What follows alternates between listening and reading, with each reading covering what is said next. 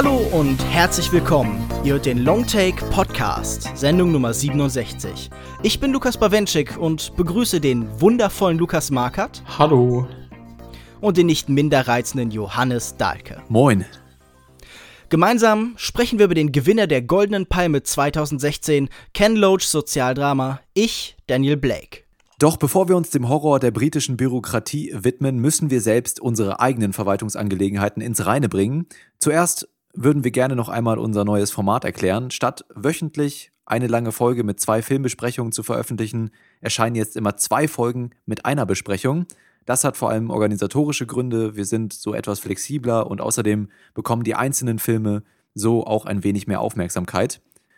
Feedback dazu und natürlich auch zu allem anderen könnt ihr uns per Mail an feedback at longtake.de schicken, auf Facebook unter facebook.de slash longtakepodcast und auf Twitter an longtake.de oder als Kommentar auf longtake.de. Wir freuen uns natürlich auch über Rezensionen auf iTunes, am besten, am besten mit einer 5-Sterne-Wertung. Diese helfen uns besser sichtbar zu sein. Ganz genau. Und äh, Lukas, du hast in der letzten Episode leider gefehlt, deshalb konntest du leider nicht mit uns über Arrival von Denis Villeneuve sprechen. Aber ich bin mir ganz sicher, dass unsere Hörer eigentlich brennend interessiert, was du zu dem viel diskutierten Science-Fiction-Film zu sagen hast.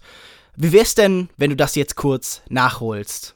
Ja, gerne doch. Leider hat es bei mir terminlich ja nicht so geklappt, aber ihr hattet ja mit Sascha guten Ersatz in der Runde. Ähm, zum Film, ja, ich war ja vorher immer so ein bisschen zwiegespalten bei Denis Villeneuve. Also so Ensemble mochte ich gar nicht und auch Sicario konnte mich nicht ganz so überzeugen. Aber Arrival hat mir dann doch wirklich gut gefallen. Ich finde, der Hype, der gerade so ein bisschen durch die Decke schießt, ist zu viel. Also ähm, ich wundere mich auch immer ein bisschen, dass bei so Science-Fiction-Filmen dann so schnell zu Übertreibungen geneigt wird. Aber ich fand ihn doch, es ist ein kluger Film und der hat teilweise wirklich auch tolle Bilder. Und ich finde es schön, dass er gerade so als Vertreter im Science-Fiction-Genre mal nicht auf Eskalation aus ist, sondern auf genau das Gegenteil. Diese Kerngeschichte mit Amy Adams und ihrer Tochter fand ich ab und an ein bisschen zu kitschig und sentimental. Aber dafür hat er mich an anderer Stelle oft getroffen. Also zum Beispiel gleich am Anfang, wenn diese Nachricht um die Welt geht, dass die Aliens gelandet sind und es herrscht Chaos, keiner ist darauf vorbereitet und weiß, wie man reagieren soll. Und da vermittelt zum Beispiel der Film so ein richtig schönes Gefühl, wie unbedeutend es ist so als Mensch und wie gleich alle Menschen doch sind. Und so viele kleine Momente haben mich dann doch bei dem Film sehr bekommen dieses ganze Sprachthema, wie das behandelt wird und wie das angegangen wird, fast schon so nerdig, hat mir auch sehr gut gefallen, dass man dem Ganzen viel Zeit schenkt und ansonsten diese zentrale Friedensbotschaft und diese äh, Idee der Kommunikation dahinter ist natürlich auch was, was man so in heutiger Zeit immer gut gebrauchen kann. Ich weiß jetzt nicht, wie ihr den Film besprochen habt. Ich denke, er wird auch überwiegend positiv angekommen sein. Aber ich gehe da einfach mal mit und kann für den Film einfach eine Empfehlung aussprechen. Mal sehen, ob das auch für den Film gilt, den wir heute besprechen. Ich bin da ein bisschen skeptisch, ob die, der Enthusiasmus der gleich ist, aber das sehen wir jetzt. Kommen wir doch nun zu unserer Besprechung von Ken Loads Ich, Daniel Blake. Hier ein kurzer Ausschnitt aus dem Trailer. Guten Morgen, Mr. Blake. Ich möchte Ihre Berechtigung hinsichtlich Ihres Sozialhilfeanspruchs überprüfen. Können Sie mehr als 50 Meter zu Fuß gehen? Ja. Können Sie beide Hände so heben, als wollten Sie etwas in die Brusttasche stecken? Ja. Darf ich Ihnen eine Frage stellen? Sind Sie medizinisch qualifiziert? Ich hatte einen Herzinfarkt. Meine Ärztin hat gesagt, dass ich noch nicht wieder arbeiten darf. Trotz Leistungsentzug müssen Sie sich weiterhin auf Arbeitssuche begeben. Sonst werden Ihnen erneut Leistungen gestrichen. Da muss ein Irrtum vorliegen. Wenn Sie als arbeitstauglich eingestuft wurden, kommt für Sie nur Arbeitslosenunterstützung in Frage. Ich lege Widerspruch ein. Die Formulare dazu bekommen Sie online. Ich bin Schreiner. Von Computern habe ich keine Ahnung. Jetzt hier mit der Maus hoch auf den Bildschirm entlang? Nein. Nicht so? Nein, nicht so. Ich drehe mich ständig im Kreis. Hören Sie, ich, ich muss Sie jetzt bitten, ein Problem zu erklären, aber das interessiert Sie nicht. Als der britische Filmemacher Ken Loach für Ich, Daniel Blake, Ende Mai dieses Jahres nach seiner Auszeichnung für das Kriegsdrama The Wind That Shakes the Barley von 2006 bereits zum zweiten Mal mit der Goldenen Palme ausgezeichnet wurde, waren die Reaktionen kritisch. Das kann man gut nachvollziehen. Ein Stück innovative Filmkunst, das neue Impulse für das Medium setzt, ist das Sozialdrama sicherlich nicht. Erzählt wird die Geschichte des titelgebenden Schreiners, gespielt von Dave Jones. Der 59-Jährige ist Witwer, erst vor kurzem ist seine Frau Molly gestorben. Zu allem Unglück hatte er auch noch einen Herzinfarkt und kann nicht mehr arbeiten. Und die staatliche Unterstützung will ihm das zu großen Teilen private System, das in Großbritannien vorherrscht, nicht einmal wirklich zugestehen. Es verbirgt sich hinter Mauern und Mauern aus Bürokratie. Ken Loach inszeniert das alles, wie Ken Loach eben inszeniert. Ein gemächliches Erzähltempo, eine niedrige Schnittfrequenz, schmuckloser europäischer Naturalismus, keine emotionalisierende Musik und unbekannte Darsteller. Es ist also ein altmodischer Film, aber einer, der von aktuellen Problemen erzählt. Daniel ist einer dieser Abgehängten, über die gerade im Zusammenhang mit der Trump-Wahl und dem Brexit viel diskutiert wird. Meine Frage an euch: kann man nicht auch mit einem altmodischen Film von sehr aktuellen Problemen erzählen? Oder besteht da ein Widerspruch? Ja, also du hast ja alles gerade schon sehr gut beschrieben. Ich denke, es ist auf jeden Fall möglich, dass man auch mit so einem altmodischen Stil von aktuellen Problemen erzählen kann. Und ich denke, es ist auch auf jeden Fall irgendwo ein wichtiger Film, der auf diese Missstände aufmerksam macht. Das will ich gar nicht abstreiten. Wobei wahrscheinlich ist es eher eine wichtige Botschaft in einem Film. Und dem Film konnte ich leider nicht so viel abgewinnen, muss ich sagen. Also sowohl auf der Drehbuchseite als auch der formalen Ebene. Es ist, wie du es gerade gesagt hast, ein, ein typischer Ken Loach-Film. Ich erwarte jetzt auch nicht, auf, dass er auf seine alten Tage seinen Stil nochmal revolutioniert. I. Daniel Blake zeigt einfach genau das Gleiche, was man von ihm kennt. Es ist unaufgeregt erzählt, es ist irgendwo so zwischen Realismus und Naturalismus mit diesen ganzen Figuren, die augenscheinlich aus dem Leben gegriffen sind, was bei Daniel vielleicht gerade noch so halb glaubwürdig ist, wobei er ja auch schon so eine klischeehafte mit 50er Figur ist, gutherzig, handwerklich versiert und er kennt sich nicht mit technischen Dingen aus. Aber wenn wir dann sein Umfeld anschauen, ist es doch mehr so, so ein Traumland, in dem er lebt. Also diese uneingeschränkte Solidarität, die dort herrscht, alle sind super nett und, und Katie mit ihren Kindern und der Nachbar, der mit den Markenschuhen dealt. Also dieser Film trägt wirklich teilweise sehr dick auf. Ich würde es eigentlich auch, man, oder man kann es auch manipulativ nennen. Und das ist nur einer der Dinge, die mich an dem Film irgendwie sehr gestört haben.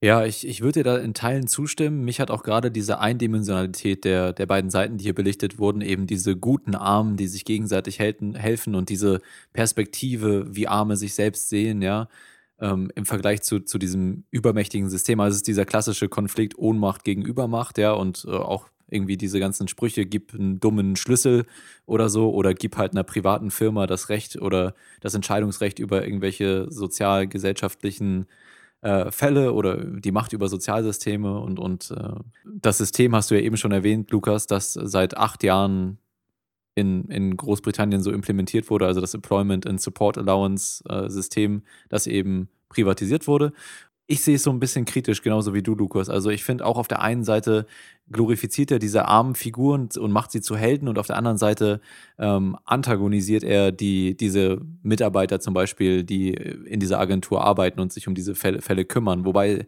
es da auch ja, also auch da gibt es solche und solche Menschen, aber im Großen und Ganzen ist es eben schon dieser, dieser klassische Konflikt und diese Geschichte hat man auch schon häufiger gesehen. Ich glaube allerdings, dass der Stil ähm, von Ken Loach hier sehr gut dazu passt. Also es ist ja fast schon so ein bisschen was Dokumentarisches, nicht wirklich, aber es ist eben fast so schlicht wie eine Dokumentation, die ihre die ihre Figuren begleitet und ähm, dementsprechend auch, auch ähm, der Rhythmus des Films, dass er eben sich nicht zu, zu in der Bildsprache nicht zu dick aufträgt, passt sehr gut zu dieser nüchternen Betrachtung dieses, dieses Systems. Und deswegen glaube ich, dass ähm, der Stil, auch wenn ich mir vielleicht im Kinosessel manchmal gewünscht hätte, Mensch, das ist doch hier schon irgendwie so eine Kafka-Geschichte, dann lass, verzehr doch irgendwann mal die, irgendwie die Räume und mach die Gänge länger und, und lass das alles so, ähm, äh, so ein bisschen grotesk und, und absurd wirken, aber ich glaube, das hätte hier nicht reingepasst. Und deswegen finde ich es von, von der stilistischen Seite aus eigentlich gut, gut umgesetzt, aber insgesamt vom Film und auch hier würde ich diese Unterscheidung so ein bisschen zwischen Gesellschaftskritik und dem Film als Unterhaltungsmedium, was man ja nicht immer so komplett trennen kann. Aber hier in der, in der Rezeption zumindest muss ich da diese beiden Seiten für mich schon sehr stark trennen und war dementsprechend auch nicht so ähm, mitgerissen oder unterhalten. Ich kann eure Kritik an diesem Film 100% nachvollziehen.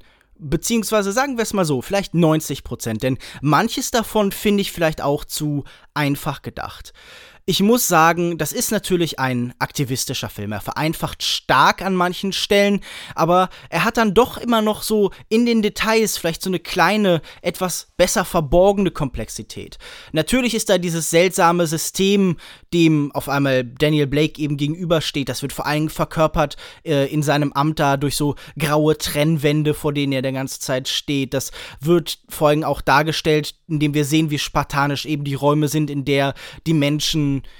und die er kennt, mit denen er zu tun hat, leben. Das wird erzählt durch die Gegend, durch die er läuft. Das wird im Original, so wie ich das verstanden habe, auch sehr gut halt vor allen Dingen durch Sprache tatsächlich dargestellt. Also wenn man sich erinnert, der Film beginnt ja tatsächlich mit Schwärze, mit dem reinen Dialog und kontrastiert dann halt irgendwie Daniels so sehr freie und persönliche und halt klar der Arbeiterklasse zuzuordnende Sprache im Kontrast zu eben diesem, ja dem, was die Briten eben Middle Class English nennen, das dann eben die entsprechende Amtsmitarbeiterin mhm. spricht. Er ist schon Pottymaus, glaube ich, ne? Pottymaus. Ja, also ich meine, das, das Schimpfen und das Fluchen und das Fax und das Scheit, das ist ja auch ein ganz wichtiges Element das äh, schon in den Anfangszeiten in den 60ern bei Ken Loach halt irgendwie da war. Das war damals noch so ein, ja, also ich meine, heute würde man wahrscheinlich sagen, das ist so ein äh, so ein Kampf gegen irgendwie Political Correctness oder sowas.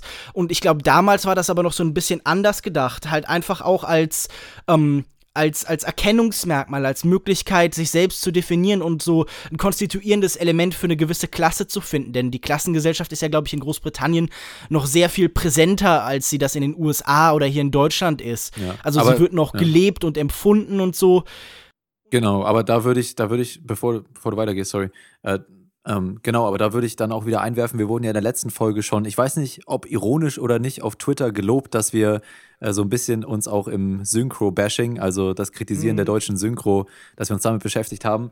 Und das muss ich doch hier auch wieder anmerken. Also gerade, ich habe das sehr schnell gemerkt, äh, was für ein Typ das hier ist und, und dass er aus dieser Arbeits Arbeiterklasse Blue-Collar-Worker stammt, ja, und ich habe mir wirklich gewünscht, dass ich den gerade in der OV sehen könnte, weil ich glaube, dass einiges in der Sprache und in der Aussprache mehr rübergekommen wäre. Und ich glaube, dass mich der Film dann, äh, obwohl die Performances sehr gut sind, ähm, dann noch mehr emotional auch bekommen hätte.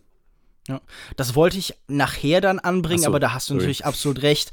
Also die deutsche Übersetzung, die hier geleistet worden ist, die Synchronisationsarbeit ist eine absolute Katastrophe. Ich finde, das fängt vor allem bei Daniel Blake an, der wirklich klingt, als wäre er irgendwie halt so ein Mitte 30-Jähriger. Also ich habe in dieser Stimme überhaupt kein Alter, keine Gebrochenheit, kein genau, ja, so ja. diese Last des Lebens empfunden, sondern das wirkte halt wirklich so klinisch, als stände da gerade jetzt jemand in seiner Aufnahmebooth. Man sollte das, was wir hier sagen über den Film, vielleicht auch ein bisschen kritisch sehen, denn wir haben ihn, glaube ich, nicht unter den idealen Voraussetzungen gesehen. Mhm. Aber was ich auf jeden Fall anmerken wollte zu euren Kritikpunkten, die ihr schon angebracht habt, ich glaube eben zum Beispiel, dass die Darstellung von Gut und Böse, wie ihr sie hier beschrieben habt, gar nicht so eindeutig ist, wie man das zuerst annehmen sollte. Denn auch unter diesen eigentlich so ein bisschen als grau und robotisch dargestellten Mitarbeitern der Ämter gibt es doch immer wieder Figuren, die so eine gewisse Menschlichkeit haben. Also gibt es dann später diese Anne, die auch irgendwie versucht, so im Rahmen von dem, was sie macht, so ein bisschen zu helfen, die diesen Solidaritätsgedanken, der auch bei den Armen dann eben vorherrscht, auch eben bedient. Also sie wird dazu, dafür ja sogar sofort von ihrer Chefin bestraft, ins Büro geholt und so, weil sie sich versucht, Zeit zu nehmen eben für Daniel das ist, glaube ich, auch so ein bisschen halt die Hoffnung ja, die in diesem Film ist. Also er spricht von so einem entmenschlichten System und seine Hoffnung ist, dass es doch immer wieder so eine Moral gibt, dass es Leute gibt, die sich da in kleinen Akten widersetzen. Also das ist halt so der minimale zivile Ungehorsam, den halt Ken Loach sicher hofft. Aber was doch da noch ein bisschen schöner gewesen wäre, wenn wir eine Figur gehabt hätten, die da eine Charakterentwicklung durchlebt. Ja, also so hatten wir eben trotzdem noch eindimensionale Figuren. Die eine ist eben halt die total böse, diabolische, ähm, für ihn zuständige Beamtin, oder nicht wirklich Beamtin, ist ja privatisiert, aber Angestellte, die ihm die ganze Zeit nur sagt, was für eine Scheiße er macht und dass er sich mehr anstrengen mhm. muss und dass er keine. Das fand ich übrigens auch ganz furchtbar gespielt ja. und dargestellt. Also die war genau. wirklich auch so eine, so, so eine Superschurkin, so eine Hexe, die da drin saß, die wirklich, zumindest in der deutschen Synchronisierung, mhm. so eine Freude daran zu haben schien, ihm seine Sozialleistungen zu kürzen und so. Das fand ich wirklich merkwürdig. Genau, und auf der anderen Seite haben wir dann eben diese Anne, deswegen meinte ich auch vorhin auch in, in diesem Zusammenhang gibt es solche und solche Menschen, aber schöner wäre es doch gewesen, wenn er tatsächlich eine ambivalente Figur auch präsentiert hätte, die vielleicht auch irgendwann etwas einsieht oder anerkennt oder so und sowas halt, war natürlich schon so ein bisschen Spektrum mit drin, aber Ja, nicht viel. Aber bevor wir jetzt irgendwie weitergehen, da würde ich gerne noch was zu sagen, denn ich glaube, was ja ganz interessant ist, ist die Entwicklung, die er im Verhältnis zu ihr durchmacht. Also da findet ja eine Entwicklung statt, denn zuerst ist er in gewisser Weise dankbar dafür, dass sie ihm hilft, aber später, als sie ihm im Rahmen dieses, äh, dieses, dieses Systems nicht helfen kann, wird er dann doch wieder böse. Er macht dann gerade vielleicht die bessere, die versucht irgendwie ihm zu helfen, sehr wütend an. Er geht sie sehr viel härter an in gewisser Weise, weil sie auch so ein bisschen weniger aggressiv und ein bisschen schwächer wirkt als dann ihre Kollegin und beschimpft sie an einer Stelle und so und sagt, okay, sie haben da vielleicht ihr tolles Namensschild und so, aber sie sehen uns nicht mehr als Menschen. Und dass gerade dieser so vermeintlich gute Daniel Blake dann sich gegen die stellt, die ihm am nächsten stehen, das ist doch eigentlich eine kluge Beobachtung. Wenn wir gerade über diese Abgehängten sprechen, dann äh, sind das doch Leute, die sich besonders zornig gegen die richten, die sie eigentlich unterstützen sollten, weil sie sich von denen verraten fühlen. Also ich meine, das könnte man vielleicht auch in Deutschland so sehen, wenn man dann irgendwie so an so, an so Mottos denkt wie, wer hat uns verraten, Sozialdemokraten oder sowas. Also dieser interne Konflikt, der unter den Leuten, die sich vielleicht eher einer bestimmten Klassezugehörigkeit fühlen, ist manchmal sehr viel härter und radikaler als der gegen die, die es wohl wirklich verdient hätten. Genau, die Entwicklung ist mir auch positiv aufgefallen. Und ich glaube, wir können vielleicht auch später noch über die Entwicklung zwischen ihm und Haley reden, also dann ähm, seiner. Ja, wir sollten diesen Handlungsteil vielleicht noch kurz erklären. Äh, Daniel begegnet dann zufällig auf dem Amt eben einer jungen, alleinerziehenden Mutter. Diese alleinerziehende Mutter heißt Katie, äh, gespielt von Hayley Squires. Mhm. Und ähm, die versucht eben einfach zu überleben mit ihren zwei Kindern. An ihr erklärt Ken Loach so ein besonderes Phänomen der britischen Gegenwart, denn sie hat vorher in London gewohnt und weil dort alle Sozialwohnungen und alle Möglichkeiten, sie zu unterstützen, zu teuer geworden sind, wird sie eben zu ihm nach Newcastle geschickt. Und mhm. zwischen ihrer Familie und Daniel entsteht dann eben so eine kleine Freundschaft. Er unterstützt sie bei Arbeiten an ihrem Haus und so. Was wolltest du denn über Katie als Figur erzählen, Joko? Ja, also eigentlich erstmal gar nichts, aber wenn du mich jetzt schon so, so nett fragst, dann sage ich erstmal, dass mir Hayley Squires auf jeden Fall wunderbar ge gefallen hat als, als Darstellerin hier und sie hat wirklich viele starke Momente und viele starke Szenen auch, in denen auch gerade dieses Nüchterne in der Kameraarbeit gepaart mit dem eben sehr emotionalen Schauspiel sehr gut durchkommt. Trotz der deutschen Synchro muss ich sagen, dass sie mir wirklich sehr gut gefallen hat. Ähm, da gibt es einfach viele, viele Momente, in denen sie ähm, teilweise durch emotionale Ausbrüche und teilweise eben durch die fehlenden emotionalen Ausbrüche und äh, das, was sie, was sie in sich hineinfrisst, was man ihr auf dem Gesicht und in den Blicken ablesen kann und auch in der, in der, in ihrem Gestus und ihre, ihre Mimik, ähm, das ist einfach wundervoll. Also diese Figur, diese alleinerziehende Mutter ist natürlich auch wieder eine dieser Figuren, die hier so hero heroisiert werden. Und natürlich ist das fast schon so eine Art Märchengeschichte, die hier stattfindet und, und an Glaubwürdigkeit weiß ich nicht, aber damit muss man sich auch nicht beschäftigen. Man kann es auch einfach genießen, diese Beziehung, die zwischen ähm, Daniel und Katie hier und Katies Familie entsteht und zwischen ihren beiden Kindern. Das ist wirklich sehr, sehr rührend, wenn er dann ähm, langsam zu den Kindern auftaut und gerade der, der ähm, kleinere Sohn von ihr, der psychisch schon einiges mitgemacht hat, dann auch ähm, sich ihm anvertraut und, und sich öffnet. Das sind wirklich sehr schöne Szenen und auch, auch diese Holzarbeit, ähm, die hier im Vordergrund steht. Also Daniel kann eben sehr gut mit Holz arbeiten. Ist Schreiner gewesen, oder? oder Mhm, ja, genau. genau. Schreiner und äh, schnitzt ihm dann und, und schmirgelt ihm so schöne Mobiles aus Fischen und das ist wirklich sehr schön anzusehen.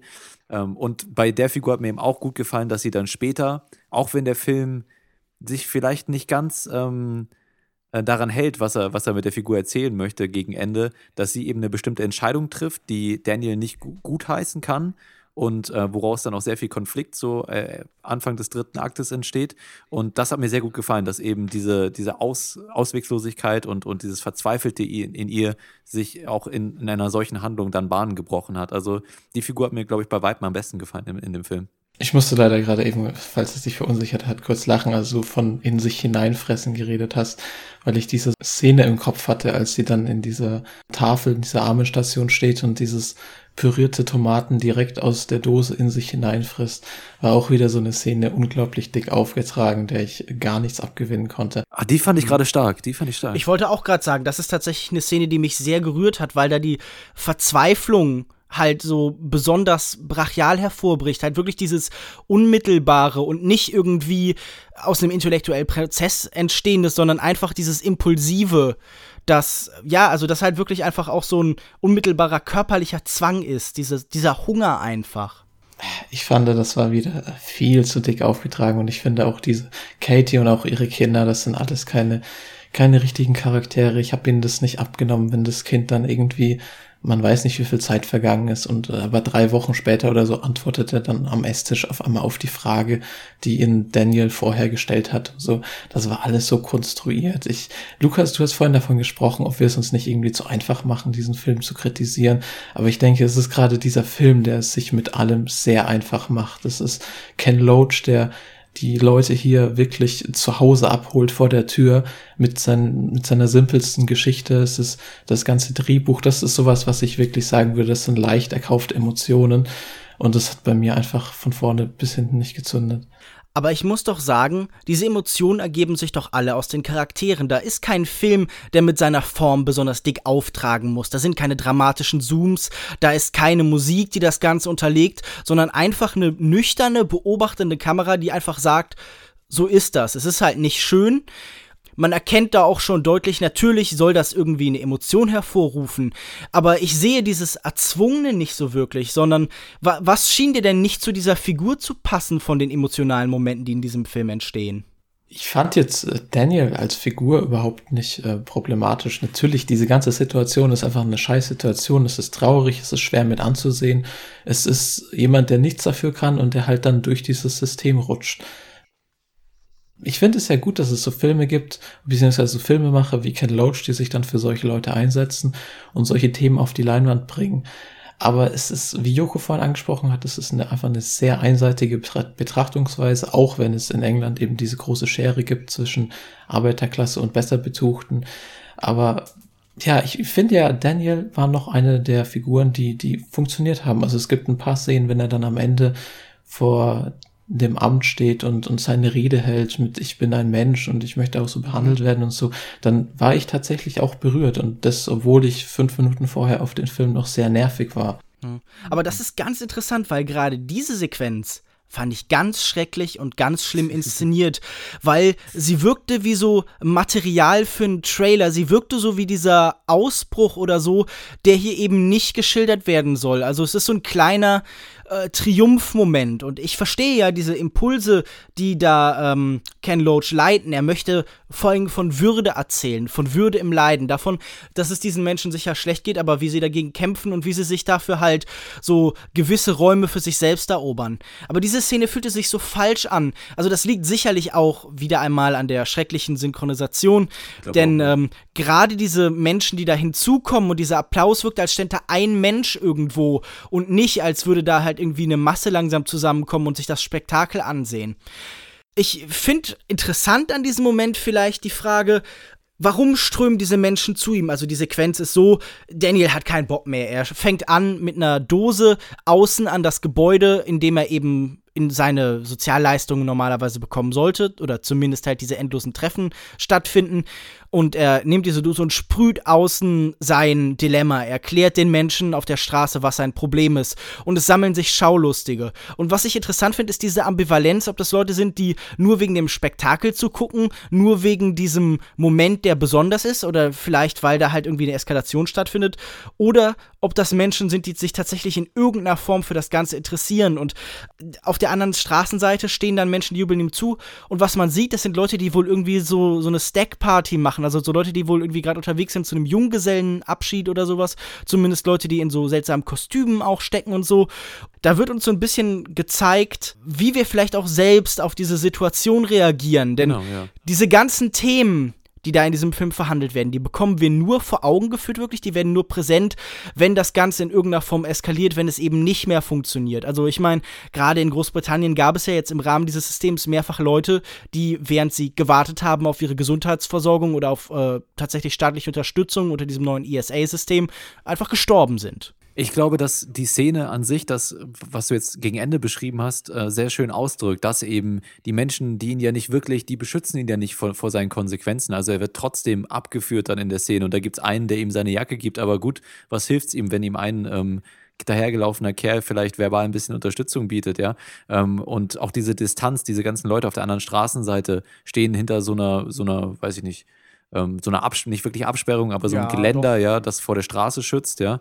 Ähm, und sind auf Distanz, ja. Und, und ich würde auch sagen, ihre, ihre Zustimmung ist schon da, aber es ist jetzt kein verhaltener, okay, lass uns eine Revolution anzetteln, Applaus oder so, sondern es ist so eher so das Schaulustige, ja. Und ähm, es ist so ein bisschen das Bild, das Ken Loach von seinem Publikum vielleicht auch hat. Genau, ja. Und äh, dahingehend wir, wir, möchten das Ende jetzt nicht verraten, aber gerade im Epilog des Films gibt es viele Schwarzblenden und so kurze Eindrücke von Momenten, die äh, nach, dem, nach der letzten Klimax im Film eben nochmal so geschildert werden. Und da war ich, das habe ich dem Film zuerst sehr, sehr übel genommen. Zuerst, wie er diese Geschichte auflöst am Ende und wie er dann im Epilog so mit ganz kurzen Einstellungen und immer wieder Schwarzblenden damit umgeht, weil ich das Gefühl hatte, das hat dieser Charakter und diese ganze Geschichte irgendwie nicht verdient. Und dann habe ich ein bisschen darüber nachgedacht und vielleicht gerade diese Ernüchterung in diesen Momenten gespürt, dass eben wirklich die Aufmerksamkeit nach, nach dieser Klimax schon wieder am, am, am Dahinschwinden ist, ja, dass wir auch uns als Zuschauer gar nicht mehr lange damit auseinandersetzen und diese, die, die Rede, die Daniel auch vorbereitet hat, gar nicht mehr so richtig, die hören wir zwar noch so einigermaßen, aber ähm, ihr wird eigentlich nicht mehr viel Aufmerksamkeit geschenkt und viel Emotion wird auch nicht mehr zugelassen, weil diese Sequenzen einfach so kurz sind, ja, da wird nicht nochmal irgendwie ganz stark auf die Tränendrüse gedrückt und ja, das hat mich zuerst sehr irritiert, aber dann letztendlich, glaube ich, passt es ganz gut zu diesem Bild, dass du eben auch gerade in der Sequenz mit dieser Zurückhaltung der, der Zuschauer und der Hilfeleistung, die da eben nicht stattfindet, das lässt sich ganz gut vereinbaren, glaube ich. Es ist vermutlich wahrscheinlich einfach nur Wunschdenken. In Wirklichkeit würden wahrscheinlich die Leute einfach auf der anderen Straßenseite stehen und, und Handyvideos machen und keiner würde sich da großartig beteiligen. Und das ist eigentlich so eine Meinung, die sich auf den ganzen Film irgendwie äh, widerspiegeln lässt. Und du hast gerade diese Schwarzblenden angesprochen. Ich fand die mhm. schrecklich. Also ich finde der ganze ich Film. Zuerst, ja. Lukas hat gesagt, der ist altmodisch. Ja, man merkt einfach Ken Loach in seinen, äh, ich glaube, er ist jetzt 81, 82 oder so. Das ist ein alter Mann, der diesen Film macht und ich finde, er wirkt einfach überholt. Also diese Schwarzblenden haben für mich überhaupt nicht da reingepasst. Ich finde, es gibt so viel. Natürlich ist es visuell einfach gehalten was halt auch zum Film passt. Aber für mich waren die Bilder einfach nur zu funktional. Sie haben einfach eine Funktion und das ist die Botschaft des Films zu vermitteln. Und das war für mich einfach viel zu bieder. Also da ist nicht mehr drin und auch diese Szenen, diese Montage, die es dann gibt, wenn er ähm, seinen Antrag ausfüllen muss, was nur online geht. Und der ist halt, der ist Schreiner, er ist so ein Papier- und Zettelmensch, er hat sich nie damit beschäftigt. Und dann gibt es eben so eine Szene, die sich damit äh, so eine Szene, die dann eben zeigt, wie er nicht damit zurechtkommt, wie er Hilfe von anderen braucht, dieser Generationen-Technik-Konflikt. Ich finde, das ist auch sowas, was einfach ziemlich ausgelutscht ist und wenn man es gut rüberbringt, dann geht's vielleicht, aber in diesem Film fand ich es auch wieder leider sehr nervig. Das hat schon ein bisschen was von Altherrenhumor, das ist leider so, ja. Hm. Aber ist es nicht irgendwie passend, in einem ganz altmodischen und veralteten Stil von einer altmodischen und veralteten Figur äh, zu erzählen? Also sind nicht Ken Loach und sein Held gleichermaßen aus der Zeit gefallen? Ist das nicht eine schöne Einheit von, von Form und Geschichte und Botschaft? Du meinst auf so einer Metaebene, ja. Vielleicht, mhm. vielleicht, das passt natürlich. Deswegen haben wir auch am Anfang darüber geredet, inwieweit das so in seinem Werk zu interpretieren ist, inwieweit das als gesellschaftliches Statement verstanden werden kann. Aber wenn man es äh, rein als Film betrachtet, dann saß ich auch da und äh, habe das Gefühl gehabt, okay, er möchte mit diesen Schwarzblenden jetzt in diesem Computerraum da eben äh, zeigen, dass sehr viel Zeit vergeht und er damit überhaupt nicht klarkommt. Aber ich muss doch auch wirklich sagen, dass man es irgendwie ein bisschen ansprechender oder mit ein bisschen mehr Inspiration hätte lösen können. Ja, also da habe ich das Gefühl, hat er auch gar keine Lust, sich als Filmemacher irgendwie kreativ eine Lösung dafür auszudenken und, und nimmt den einfachsten Weg. Ja, ich war ein bisschen enttäuscht auch in dem Moment. Was ich mich einfach frage ist, wenn wir jetzt auf die politische Ebene des Ganzen nochmal gehen und wir jetzt hier stehen als irgendwie Europäer und als Menschen, die eindeutig irgendwie eher so einer Mittelklasse, Mittelschicht einzuordnen sind, die jetzt äh, nicht aus einem Arbeitermilieu stammen, das haben wir ja schon mehrfach besprochen, ist es nicht so eine gewisse Ignoranz, jetzt einfach hinzugehen und sagen, so, okay, das ist halt alles altmodisch und überholt, wenn genau das in den vergangenen Jahren das Problem war, dass man viele Menschen, die irgendwie als veraltet und überholt gelten, einfach so an der Seite hat stehen lassen, dass da so eine gewisse Distanz zu diesem ganzen Milieu, zu dieser ganzen Lebenswirklichkeit entstanden ist. Natürlich ist dieser Film jetzt nicht die einzige und wirkliche Verkörperung dieser Gedanken, aber ich finde das interessant, dass wir hingehen und sagen, ach, das ist halt irgendwie alt und doof, während auch das Problem vielleicht der europäischen Linken oder der Mitte auch häufig war, dass man hingegangen ist und gesagt, ja, diese ganzen Sachen sind nicht mehr von Bedeutung. Äh, Ken Loach hat ja mit so einer gewissen Begeisterung im Vorfeld immer wieder der Presse erzählt, ja, Daniel Blake wäre einer von diesen Menschen, die für den Brexit gestimmt hätte und Trump hätte er sich ja auch gewählt. Und was ich mich dabei einfach frage, ist nicht die Ignoranz, die wir jetzt gegenüber dem, was hier geschildert wird, was wir vielleicht als so eine Inszenierung und Zuspitzung begreifen, was aber sicherlich auch irgendwo in vielen Fällen Wirklichkeit ist, ist das nicht das Problem, dass solche Leute und solche Geschichten ignoriert werden? Ja, natürlich. Also ich finde es ja auch wichtig, wie gesagt, als gesellschaftliches Statement, dass diese, dass diese Verhältnisse und Zustände und, und die verschiedenen Perspektiven geschildert werden. Aber das schließt ja nicht aus, dass, dass man nicht auch mal vielleicht ein innovatives stilistisches Mittel benutzen darf, um eine bestimmte Situation irgendwie zu verdeutlichen oder auf die Leinwand zu bringen. Ich glaube, es gibt ja auch, auch diesen Spruch über Ken Loach, wenn Film auch ohne, ohne Kamera ginge, dann, dann würde er es so machen lieber. Und ich, das merkt man dann in diesen Situationen einfach, das fällt einem negativ auf. Und natürlich hast du recht. Äh, und ich denke, dass der Film da auch einen Wert hat, wenn er diese Figuren auf diese Art und Weise hier zu Helden emporhebt und ihre Verhältnisse so schildert, wie es geschildert wird. Ich glaube, das ist wichtig. Aber ja, als, als Film, und das mag vielleicht auch äh, daran liegen, dass man sich jetzt wirklich als junger Kerl, der aus, nicht aus der gesellschaftlichen Klasse stammt und auch nicht so aus der Zeit gefallen ist wie der, wie der Protagonist hier in dem Film, dass man sich wenig damit identifizieren kann und auch in einem, in einem anderen Land lebt. Ja, also auch wenn es hier vielleicht ähnliche Problematiken mit den ähm, Sozialversicherungssystem und, und der Bürokratie auch gibt, muss, ich, muss man doch sagen, dass es in Deutschland deutlich besser und gerechter funktioniert äh, als in Großbritannien. Soweit du weißt, oder? Also ich meine, ich kann mir nicht vorstellen, dass du dich besonders intensiv äh, in diesen Kreisen bewegt hast. Dass das Probleme sind, die dich betroffen haben. Nee, das stimmt. Also ich kann natürlich auch nur von meiner persönlichen äh, Auseinandersetzung damit schildern. Ich habe mich tatsächlich auch mit den Systemen an sich in letzter Zeit ein bisschen beschäftigt, weil ich auch bald 25 werde und da ändert sich ja mhm. äh, einiges. Ähm, und dementsprechend kann ich da höchstens von so einer faktischen Seite rangehen. Aber natürlich ist es wichtig, dann, wie gesagt, auch emotional das so zu schildern. Und ich finde, es hat ja, es hat ja auch gut funktioniert. Aber meine Frage an dich wäre nochmal, weil ich das eben schon so angesprochen hatte, hat dich das Ende, diese, diese, die, die letzte Klimax nicht unfassbar aufgeregt? Mich hat die wirklich angepisst. Ich muss sagen, ich tue mir sehr schwer damit, diesen Film hier so besonders harsch anzugehen, weil er mich wirklich tatsächlich sehr berührt hat. Also ich kann verstehen, dass man diesem Film diese Zuspitzung dann, die letztendlich stattfinden, dann sehr übel nimmt. Aber für mich waren die tatsächlich irgendwie auf eine einfache und schlichte Art und Weise sehr rührend. Also dieser Film hat mir wirklich mehr als nur eine Träne entlockt. Und ich kann nicht sagen, ob das meine intellektuelle Reaktion auf diesen Film, also das Einordnen und Analytische irgendwie trübt. Aber ich hatte überhaupt kein Problem damit, weil ich meine, es scheint nur so konsequent zu sein im Vergleich zu dem, was eben alles vorher passiert ist. Es scheint die logische Folge aus allem, was wir erwartet haben. Und es ist ja auch halt irgendwie die Reproduktion von wirklichen Fällen. Also, ähm, ja. vielleicht könnte man sagen, vielleicht hätte Ken Loach hier doch tatsächlich besser das dokumentarische Format nehmen sollen und einfach erzählen sollen, okay, so ist das wirklich und hätte damit so eine unmittelbarere Diskussion ausgelöst. Aber ich glaube, er braucht diese Emotion am Ende, um noch halt ja, halt so ein, Aber, also das ja. ist wahrscheinlich sein Verständnis von Kino einfach, halt die Leute zu entlassen mit so einer gewissen Wut im Bauch, mit einer Frustration.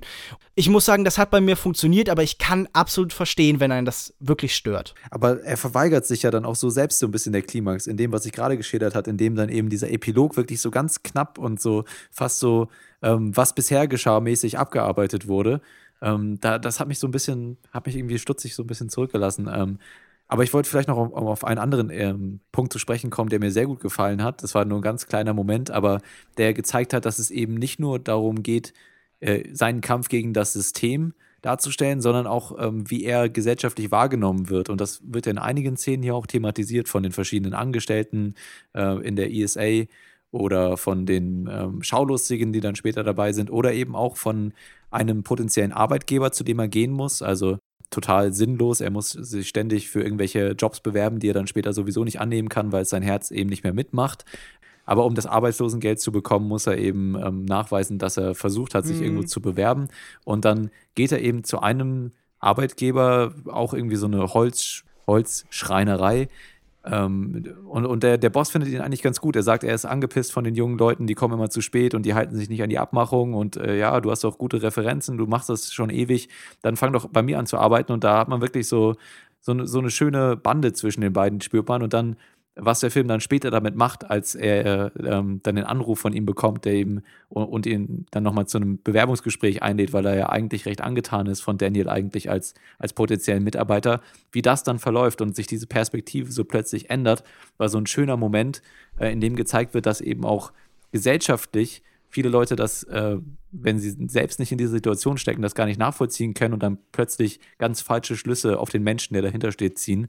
Ähm, und das war eine schöne Szene, ja. fand ich. Ich finde ja allgemein, kann man sagen, dass so in diesen Zwischentönen und in den einfachen Szenen, in denen die Menschen halt zusammenleben und interagieren, viele interessante und nette und eigentlich auch sehr kluge Beobachtungen drin sind.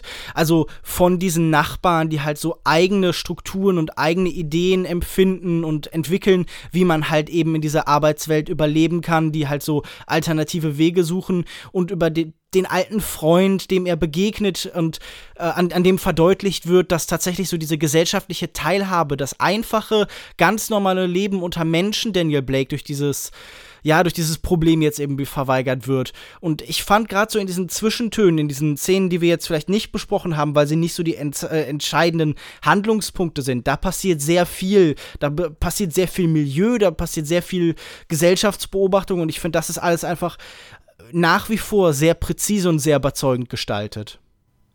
Ich denke auch, dass diese Zwischentöne teilweise doch am stärksten waren und auch mich dann noch am meisten getroffen hätten. Ich hätte mir einfach zwischendrin gewünscht, dass mich der Film mehr berührt, mehr emotional trifft. Und klar, ihr habt es vorhin angesprochen, es ist auch immer so eine so eine Art und Weise, wie kann man sich da reinsetzen, wie kann man das empfinden, wenn man jetzt hier irgendwie in Deutschland sitzt und das relativ gut hat. Aber wenn man jetzt zum Beispiel andere Sozialdramen, ich habe nichts gegen Sozialdramen, ich mag Sozialdramen und wenn man sich jetzt zum Beispiel nur in Europa ein bisschen umschaut, zum Beispiel bei den Dardens, da finde ich, dass die es einfach viel besser machen, wenn ich mir jetzt Rosetta hernehme als Film. Da liegen einfach für mich Welten dazwischen. Ja. Bei den Dardens kommt ja auch einfach noch so eine ganz große Rauheit dazu. Und dafür, dass dieser Film hier so minimalistisch und naturalistisch ist, dann ist er da letztendlich doch in den Bildern häufig auch so fast so ein bisschen glatt irgendwie. Also vielleicht liegt das einfach daran, dass die Kameratechnik besser wird, aber mir scheint dann irgendwie Ken Loach in so dieser alten, bisschen grisseligen Optik ja, ich weiß nicht. Das klingt vielleicht doof, aber so ein bisschen näher an dem, was er eigentlich machen will. Hier ist das alles schon fast zu ja. ansprechend bebildert. Aber nicht nur, nicht nur in den Bildern glatt, sondern eben auch in den sozialen Verhältnissen, die, in denen wir uns hier bewegen. Also ich, aus irgendeinem Grund musste ich gerade so ein bisschen an Harry Brown, glaube ich, denken. Mhm. Mit Michael Caine, wenn ihr den ja, kennt. Der, der Selbstjustizdrama. Genau, aber der eben in so einer auch richtig rauen Nachbarschaft wohnt, in der es viel Jugendkriminalität geht, gibt. Und auch wenn ich den Film jetzt an sich, glaube ich, äh, wenn ich mich recht erinnere, jetzt nicht so bombastisch gut fand, war das doch so ein bisschen eine Nuance, die mir hier gefehlt hat. Also auch, dass er dann halt zu seinem Nachbarn da, dem Schwarzen, der irgendwie Schuhe importiert und die, also Plagiate oder ich weiß gar nicht, irgendwie vom, vom Laster hinten runtergefallene Schuhe aus China äh, von Nike oder welche, was für, für eine Marke auch immer und die hier halt verticken möchte auf der Straße, weil er persönlich eben auch nicht mehr genug verdienen kann, die Jobs äh, durch, durch seine Jobs bekommt er nicht genug Geld, die bezahlen zu schlecht und, und äh, er ist auch so einer dieser Zurückgelassenen in dem System, aber er versucht sich eben selber recht zu machen. Da hat mir dann trotzdem ein bisschen diese Gefahr und also das war alles so ein bisschen glorifiziert und märchenhaft, wie dieser Junge da lebt und mit, mit dem alten Kerl interagiert. Das hatte schon irgendwie was Herzerwärmendes, aber dann irgendwann war es mir auch zu viel einfach der Herzerwärmung und ich hätte mir einfach auch wirklich ein bisschen Rauheit gewünscht. Ja. Ich würde sagen, wir können auch langsam zum Fazit kommen, oder? Ja. Dann führ das doch mal aus in deinem Fazit, Joko. Genau, also in manchen Momenten hat mich der Film wirklich genervt, das muss ich so sagen. Es gab Momente, die mich emotional berührt haben. Es gab Momente, die ich schauspielerisch ganz stark fand, wirklich hier von Hades Squires auch ähm, toll gespielt, obwohl, wie wir jetzt schon mehrmals äh, gesagt haben, aber ich sag's nochmal, wir ihn in dieser beschissenen deutschen Synchro sehen mussten. Ähm, aber es gab doch auch immer wieder Momente, in denen ich sehr genervt war von dem Humor, von diesem, von dem Stil, von, von der Eindimensionalität und dann auch manchmal vom Charakter selbst, ja, der, der einfach, der es nicht verstanden hat oder dann doch zu stürköpfig war in manchen Momenten. Und was mich am meisten genervt hat, war die Vorhersehbarkeit dieser Geschichte, ja. Und äh, gerade wo, worauf der Film dann gegen Ende hinausläuft, ist natürlich eine Alternative, die man als Zuschauer spätestens eigentlich schon ab zu Beginn des Films äh, vor Augen hat und, und in, in Erwägung zieht und wie der Film das dann auflöst, hat mich zumindest dann im Kino ja, angepisst und äh, so ein bisschen enttäuscht zurückgelassen und deswegen äh, trage ich dem Film das so ein bisschen nach. Aber es gab wirklich auch Momente, die mich berührt haben und es ist insgesamt noch ein guter Film. Deswegen von mir drei von fünf möglichen Sternen. Ich würde sagen, ich bin sehr nah bei dir. Natürlich verstehe ich, dass man die Ideologie in diesem Film sehr deutlich sieht. Ken Loach versteht sich als Sozialist und das äh, wird sich im Alter von 80 Jahren wahrscheinlich auch nicht mehr ändern. Sein Kino hat ein relativ eingeschränktes Repertoire, wie schon angesprochen, es ist nicht innovativ, es setzt keine neuen Impulse in der Form ich muss einfach sagen, dass ich trotzdem das Gefühl hatte, es ist einer seiner besseren Filme. Er ist an vielen Stellen gelungen. Ich fand ihn berührend und gerade in diesen ganzen zwischenmenschlichen Interaktionen und in der Betrachtung dieser Welt, die da geschildert wird, lag sehr viel Wahrheit und eben Präzision. Und natürlich ist das kein aufregender Film, aber es ist einer, der mich berührt hat, der mich bewegt hat und wo ich das Gefühl habe, er ist nicht nur einfach ein politisch wichtiger Film, sondern auch ein kompetent und gut gestalteter. Und ich würde 3,5 von 5 Sternen geben.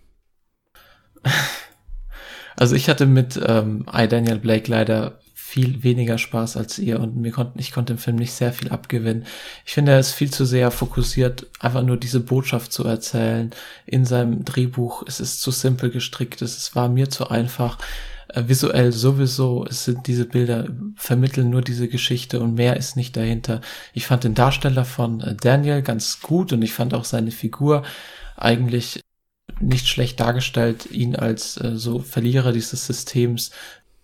Da gab es schon einige Momente, die gingen einem dann nahe, aber ansonsten äh, war ich wirklich enttäuscht von dem Film und ich habe mich dann einfach auch wieder gefragt, genauso wie letztes Jahr bei Deepan, geht die Goldene Palme hier einfach nur wieder an Filme, die eine brisante Thematik haben und ansonsten nicht viel bieten und ich war wirklich enttäuscht, dass dieser Film in Cannes gewonnen hat. Insgesamt, insgesamt nichts für mich und ich würde zwei von fünf Sternen vergeben. Ich glaube, deine Kritik an der Goldenen Palme würden wir alle so nachvollziehen. Auch wenn ich den Film ein bisschen mehr mag als du, bin ich über diese Entscheidung doch sehr, sehr verwirrt. Ich würde sagen, damit kommen wir zum Ende unserer Diskussion von ich, Daniel Blake, und äh, damit auch schon zum Ende der Episode. Ihr könnt uns gern euer Feedback, eure Meinung zu Ich, Daniel Blake in den Kommentaren auf longtake.de hinterlassen. In der nächsten Woche wollen wir wahrscheinlich über Sully von Clint Eastwood sprechen. Die Geschichte des Kapitäns, der beim Wunder von Hudson ein äh, Flugzeug auf dem Hudson River notgelandet hat äh, den zweiten. Gefilmt von einem Trump-Wähler. Genau. Wo wir wieder bei einer ähnlichen Thematik sind. Und yep. ähm, nun ja, welchen Film wir als zweites in der nächsten Woche besprechen werden, das steht noch nicht fest. Wir haben überlegt, vielleicht über einen anderen Clint Eastwood-Film zu sprechen, wenn wir gerade schon bei Trump-Wählern sind, oder einen der anderen Kinostarts der nächsten Woche. Mal sehen. Aber ihr werdet es ja ohnehin dann erfahren, wenn wir euch am Ende der nächsten Episode zu Sully dann nochmal verraten, was wir in der Donnerstag Donnerstagssendung besprechen werden. Genau. Und bis dahin würde ich sagen, geht schön ins Kino, habt viel Spaß in der Welt, unterstützt Leute wie Daniel Blake. Tschüss. Tschüss. Auf Wiedersehen. Auf Wiederhören, sagt man im Podcast. Tschüss.